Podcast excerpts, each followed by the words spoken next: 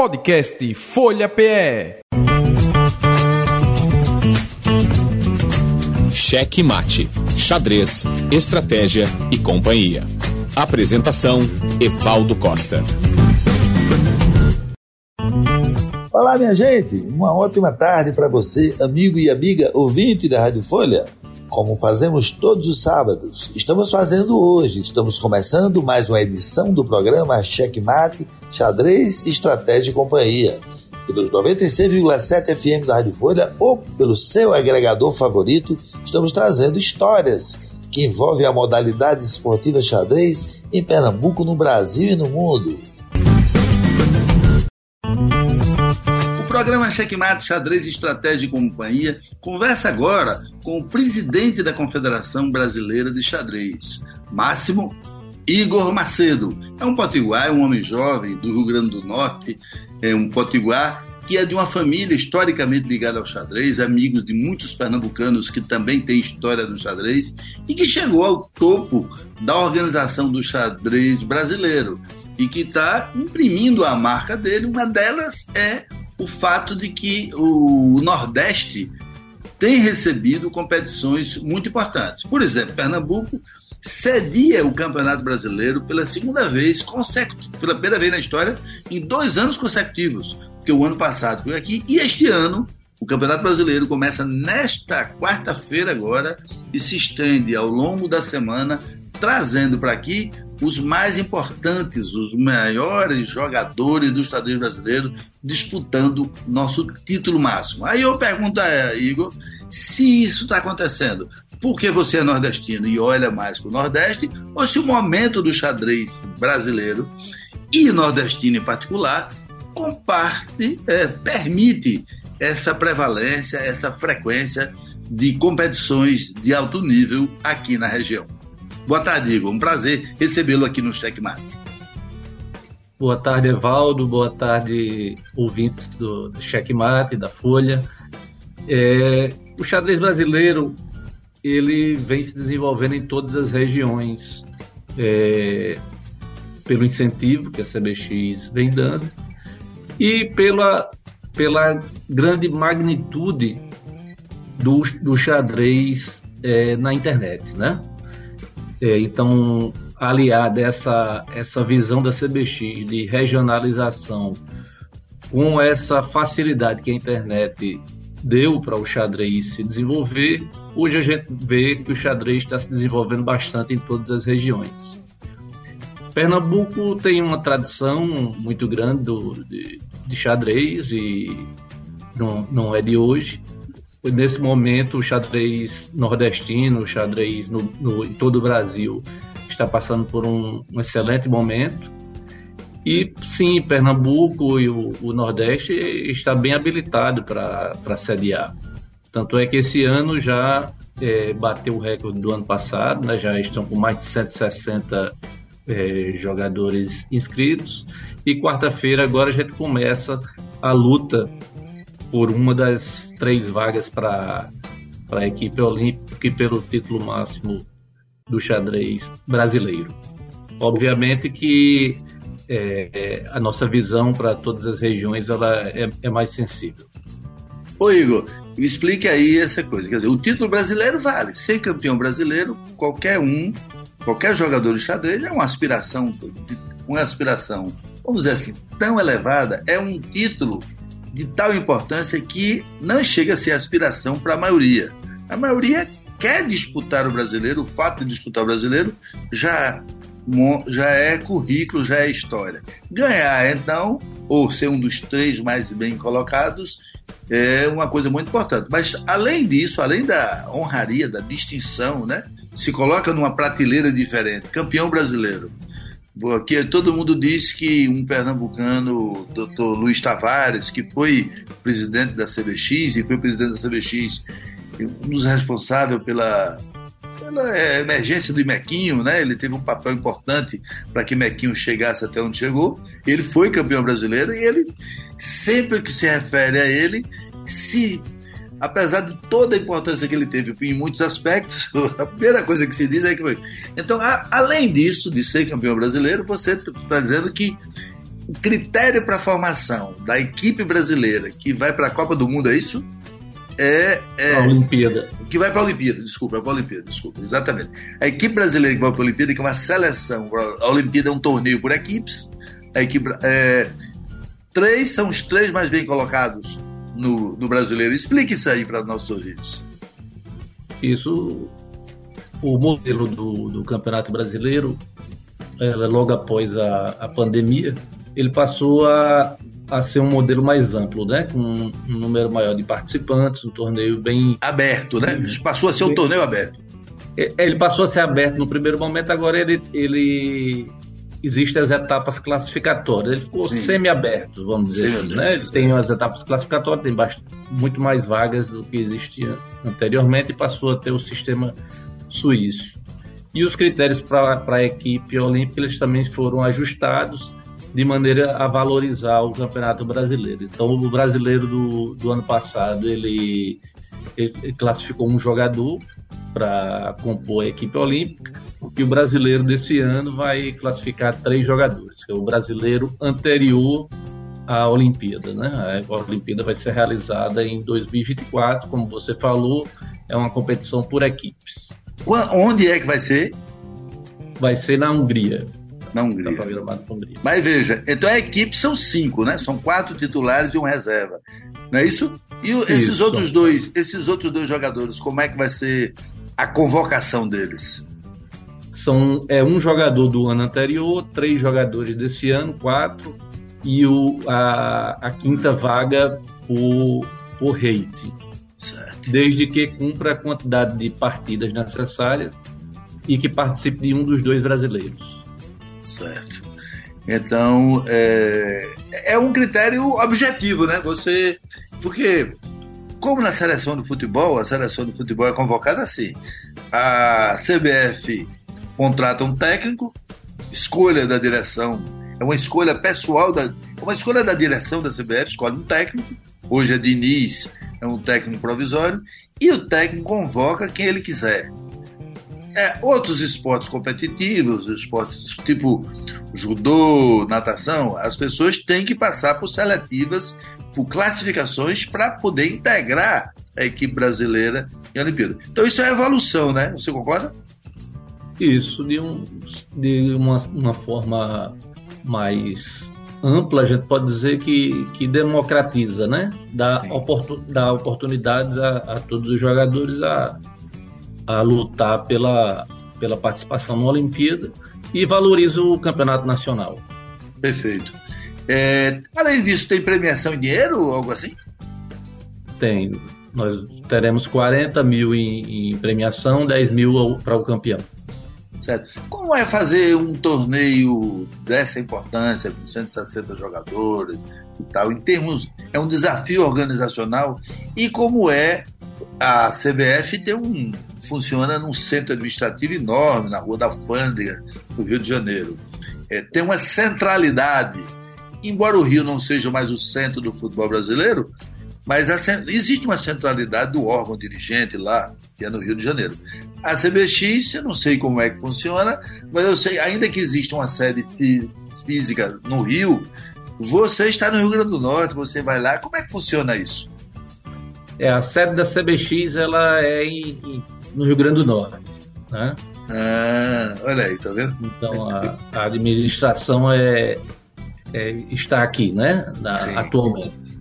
Certo. É uma sede que transitória. Se for um gaúcho no futuro, talvez o gaúcho leve para lá também. Pode ser assim, né? Exatamente. né? Pode Exato. ser assim. O importante Pode. é que o, o, presidente tenha os instrumentos de gestão que ele possa utilizar. Mas você falou sobre o momento do xadrez brasileiro. Eu queria que você dissesse, na sua opinião, nas suas palavras, por que você acha que o xadrez brasileiro vive um momento especial? E como a gente pode, como você pode demonstrar isso? Como é que as pessoas que nos ouvem podem compreender esse momento especial em comparação com, com o passado, comparação com outros países, enfim, de que modo você pode demonstrar é, quão especial é esse momento e, e, e, como ele diferencia do, como ele se diferencia de outros momentos? É, em primeiro lugar, a quantidade de eventos, né? A quantidade de eventos, ela a cada listagem de, de, de mensal aumenta a quantidade de competições realizadas.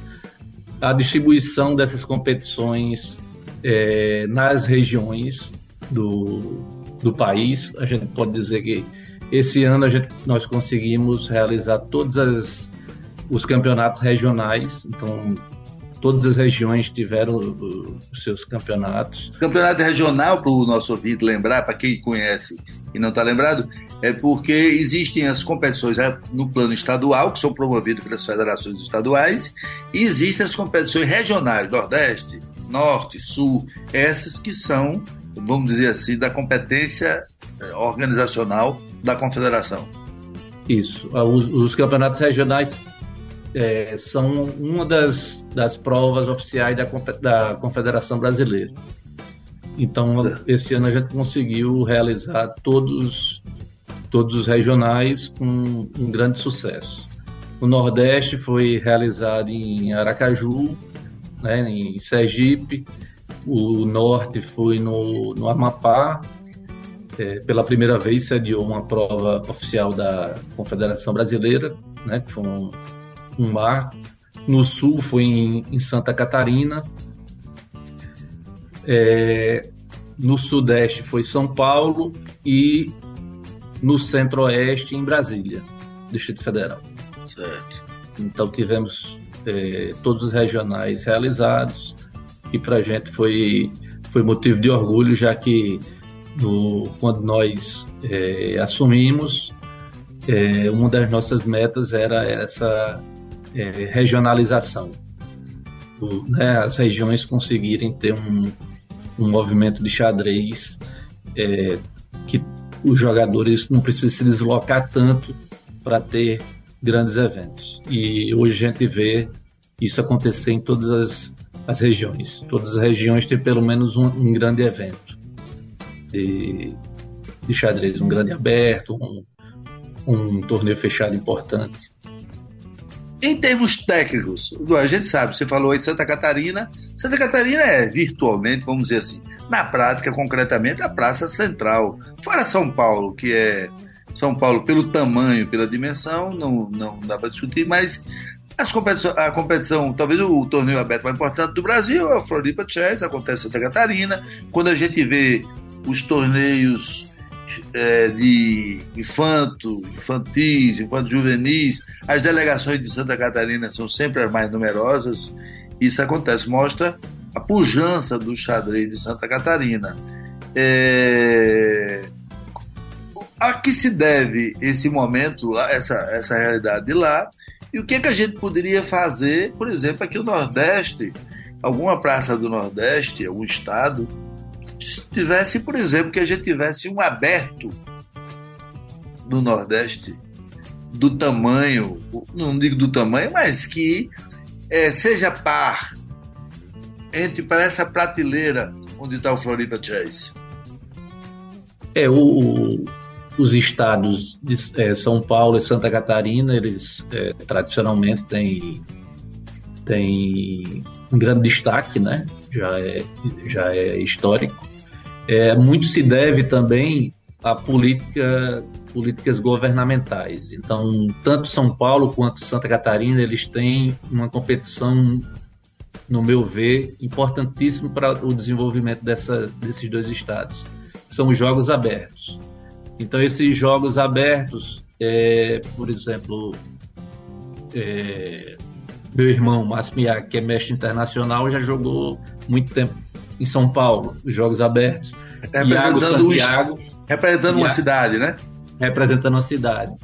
Porque esse, esses jogos organizados por esses dois estados, em particular, eles, é, essas cidades elas têm um, um, uma condição financeira muito boa e conseguem contratar os melhores jogadores do país. Então você e não só no xadrez. Eu me lembro Isso, não só no xadrez. Eu Isso. me lembro nos Jogos Abertos de São Paulo nos anos 80, 70, 80 por aí, que o, a competição, o torneio de basquete feminino era o mais importante competição de basquete feminino do Brasil. Era Paula por uma cidade, Hortência por outra, uma rivalidade Sim. imensa, né? Então, é, esses jogadores, essas atletas, os atletas de elite em certas modalidades, eram levados para São Paulo para representar os municípios, que os prefeitos, as, as municipalidades investiam muito para que essas cidades. Então, isso também envolvia é, o xadrez. No, meu ponto de vista, isso é, é fundamental é, para esse grande é, destaque, né? Mas, em contrapartida, a gente realizou aqui em Natal o FENAC, é, Santa Catarina veio com uma delegação muito boa, uma, uma, uma seleção fortíssima, mas conseguimos é, que 52% dos jogadores fossem da região, né? Do, da região Nordeste. Coisa que nunca acontecia. Eu joguei é, essas competições na, na, nas minhas épocas de juventude e a, gente via assim um percentual mínimo, né? Nós tivemos 52% é, no FENAC realizado aqui, mas nunca passou isso aí de 2 ou 3% é, em outros anos. Então você não realmente como não se tem talvez um jogos abertos, né, aqui no, nos estados é, da região norte e nordeste em especial, é, o FENAC e FENAGE tem sido um, um impulsionador dos jovens talentos. Nós tivemos aqui o FENAC FENAGE em, em Natal, no, no, primeiro semestre, e pela primeira vez na história foram campeões de. saiu uma medalha de ouro, pelo menos, para cada região do país. Sim. Inclusive o garoto, o Suan do Amazonas, ele venceu, representou o Brasil na, na Itália e foi o melhor representante das Américas. Né? Qual é a categoria dele? Qual é a faixa? É sub-14. Sub-14. Além disso, venceu os Jogos Escolares Brasileiros, JEBs, né, organizado pela CBDE, e está representando o Brasil no, no sul-americano dessa da, da, entidade escolar. Há um, é, uma diretriz, vamos dizer assim, política da sua gestão de focar essas competições escolares é, juvenis, né, universitárias, mas sobretudo escolares. É, eu acho, eu me congratulo com essa sua opção, né? Eu acho ela muito importante. É, o, o, impacto dela para o desenvolvimento, para a formação de novos jogadores, para estimular. Mas me parece que isso tem uma contramão com os jogos escolares gerais. Acho que os jogos escolares estão meio esvaziados. É, houve inclusive um momento em que tentaram tirar o xadrez da, dos programas, dos, dos jogos. Como é que está isso? Com os jogos escolares, o, o GEBS, ele é, passou a ser jogado somente em uma categoria, é, sub-14, né? E os jogos da juventude, ele passou, ele passou a ser, ele é organizado pelo, pelo COB, né? Sim. Então, o, o, no, na competição escolar, realmente se ficou com uma categoria apenas. Então, o xadrez ele está participando apenas no, no sub-14. E o COB não bota juventude. nada, né? Não, o, é porque os jogos da juventudes, ele, ele, o, o COB ele prioriza as modalidades olímpicas. Pois é. Pois é. Mas o, no, no, a CBDE, no, a Confederação Brasileira do Esporte Escolar, vê a importância do, do xadrez nesse sentido é, pedagógico escolar, né, e a quantidade de, de alunos participantes e o xadrez continua firme e forte. Inclusive o, os jogos escolares mundiais foram realizados aqui no Brasil, no, no Rio de Janeiro. Perfeito. Com a participação do, da delegação brasileira. Eu vi agora que os Jogos Asiáticos que é uma, uma competição do ciclo olímpico, equivale ao nosso pan-americano aqui, é, voltou a ter competição de xadrez, que foi disputado na China. É, será que isso é um indício de que é, essas, essas organizações, entidades organizadoras dos Jogos Olímpicos, começam, voltam a olhar a modalidade xadrez com outros olhos? Ou é um caso isolado ali da Ásia, da China? Não, voltam sim. Inclusive, nós tivemos de, de forma é, de exibição, né? Um ano atrás, é, a participação do xadrez no, nos Jogos Sul-Americanos. Obviamente, o xadrez vem crescendo muito, né? Principalmente no, na esfera online. É, esses números são é, assustadores, né? Isso. Então, claro que todas as entidades veem esses números e a tendência é que o xadrez é, vá se integrando cada vez mais.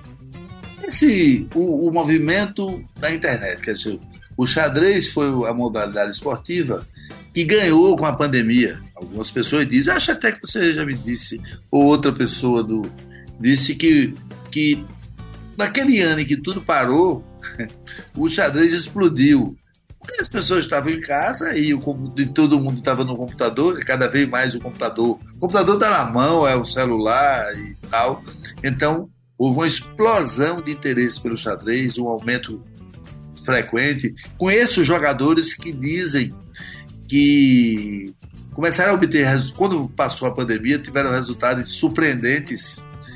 E eles, a explicação que ele me deu foi o seguinte: surpreendente para quem não estava vendo, que eu passei um ano jogando e estudando como nunca, jogando com quem escolhia, jogando com jogadores mais fortes, jogando contra asiáticos, jogando contra todo mundo. Então, o meu rating não expressava o meu nível de competição quando acabou a pandemia, porque eu ganhei muita expertise, eu treinei, eu cresci durante a pandemia. Mas a pergunta é: esse xadrez que acontece de espécie em casa? Eu tenho um grande amigo, é, João Braga, que é, foi deputado, foi secretário de Estado aqui várias vezes, ele é conterrâneo meu, paraibano como eu, e ele jogava xadrez toda quarta-feira no escritório dele, de um grupo de amigos, inclusive eu fazia parte desse grupo, a gente ia lá e ficava até 11 horas da noite, nas terças-feiras. Ele agora só joga online, praticamente não fala com ninguém, porque ele joga com pessoas que a gente não joga mais. Então, como é que é possível canalizar essa energia do xadrez é, online, do xadrez da internet, para dentro das competições oficiais? Canalizar para aquelas competições que, é, vamos dizer assim, é, que são é, básicas mesmo do xadrez, né? Isso não dá para fazer, não dá para pensar o xadrez sem pensar no pensado, no xadrez pensado, que é esse que é, é. Os outros são importantes, mas estão em segundo plano. Como é que a gente canaliza isso? Tem como? Há risco disso se dispersar, se desfulanizar o xadrez completamente, as pessoas jogarem contra todo mundo, mas de fato contra ninguém especial? Bom, sua pergunta foi muito boa e a introdução foi excelente. Vamos lá. É, com relação a a pandemia e o crescimento do xadrez, é, acho que tiveram dois fatores que, que impulsionaram né, o, esse boom do xadrez. É, a pandemia, né, você teve, as pessoas tiveram que ficar em casa e tiveram que procurar atividades né, ligadas à internet. Quer dizer, os trabalhos, é, tudo foi voltado, né, o, ensino da, das escolas, foi das universidades, foi, foi online. E também o, aquela série da Netflix, né? A Netflix hoje ela, ela toma o, o ela, ela também foi revolucionária, né? De um o Gambito da Rainha. Você é, deve lembrar que a gente ia na, nas locadoras para ver um filme, né? E a Netflix ela mudou completamente a forma de, de você consumir esse, o, o produto, né? Então, chegou na, na, Netflix, viraliza, né? Como, como os jovens falam hoje. Então, uniu esses dois fatores, do meu ponto de vista. Aquela força de, de, de mídia da, da série, além de ser muito boa, né? Eu, eu gostei muito, que ela refletia muito o xadrez da, da, da época que, que tentava ser. Né? Era uma ficção, mas traduziu muito bem ali e as pessoas se envolveram com a série e também estavam em casa. Então eu acho que uma, uma coisa levou a outra. E também as plataformas. As plataformas é, de xadrez elas vêm evoluindo cada vez mais. Você vê aí né, nessas plataformas você pode jogar com várias pessoas, como você falou, que um amigo seu deixou até o, o grupo presencial para estar tá só online. Realmente você tem ali um acesso a muita gente. Você tem acesso a muito material de xadrez hoje, de estudo. Você tem acesso a aulas, é, videoaulas, aulas online com o jogador da força que você quiser. Do, do... Então é muito fácil evoluir. A gente notou isso especialmente no, na, na, nas crianças, né? As crianças que começaram a pandemia com um hate, realmente, é, após a pandemia, a força tinha triplicado, mas o, o hate, tanto é que, que você olha o, os enxadristas da velha guarda, a grande maioria perdeu muito hate porque foi jogar com as crianças que estavam com uma força absolutamente é, fora do, do, O hate não refletia a força em que ela estava situada. Então a gente vê, vê isso muito na queda que houve da, da média de hate dos jogadores mais.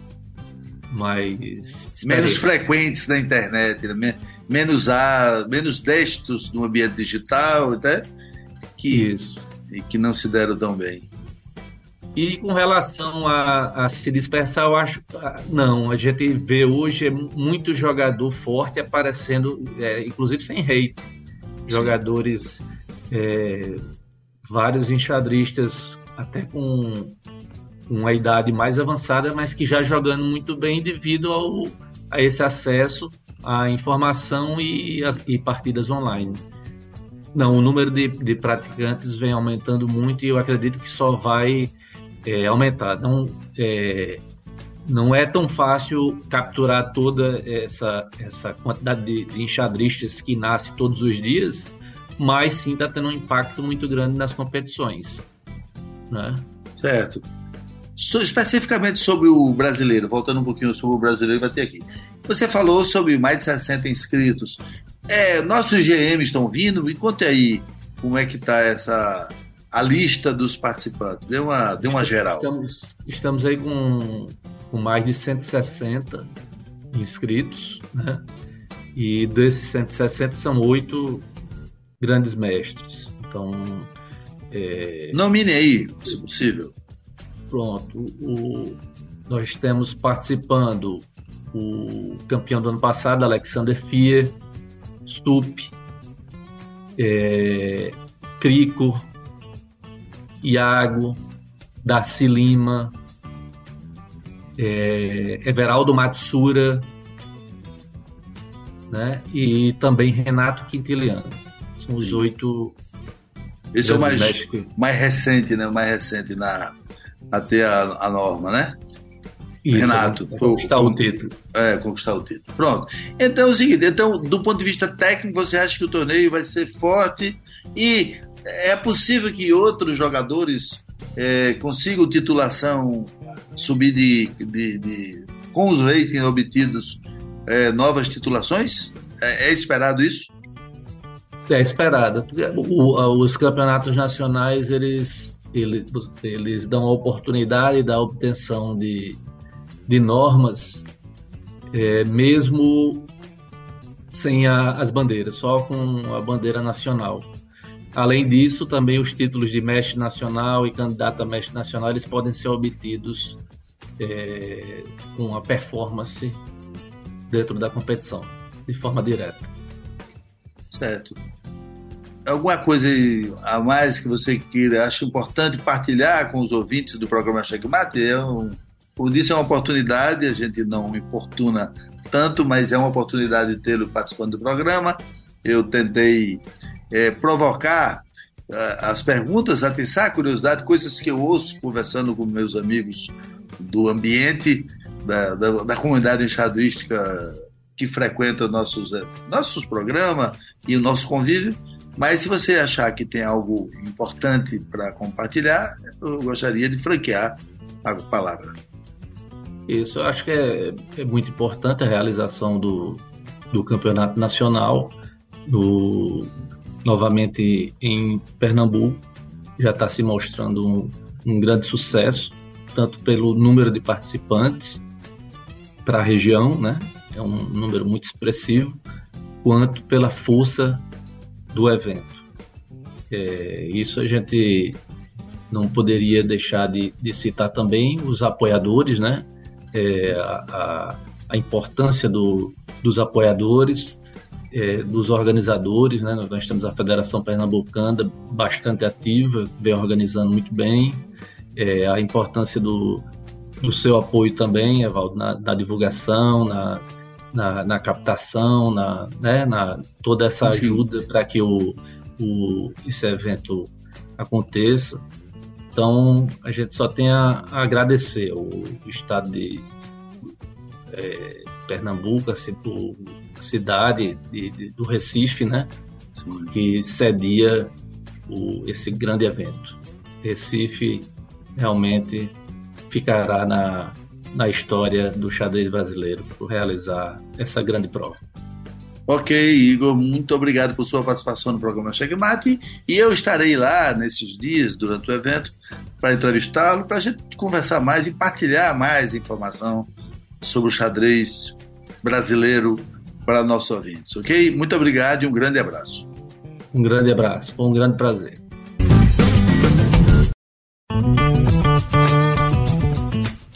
Pronto, meus amigos, o programa Checkmate Xadrez de Estratégia Companhia acabou por hoje.